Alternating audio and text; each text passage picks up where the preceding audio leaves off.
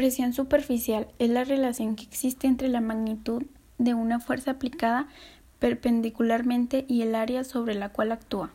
Su unidad de medida es newton sobre metros cuadrados, también conocida como pascal. La presión superficial es inversamente proporcional al área en donde se aplica la fuerza, por lo tanto, mayor área, menor presión. Mayor área, mayor presión.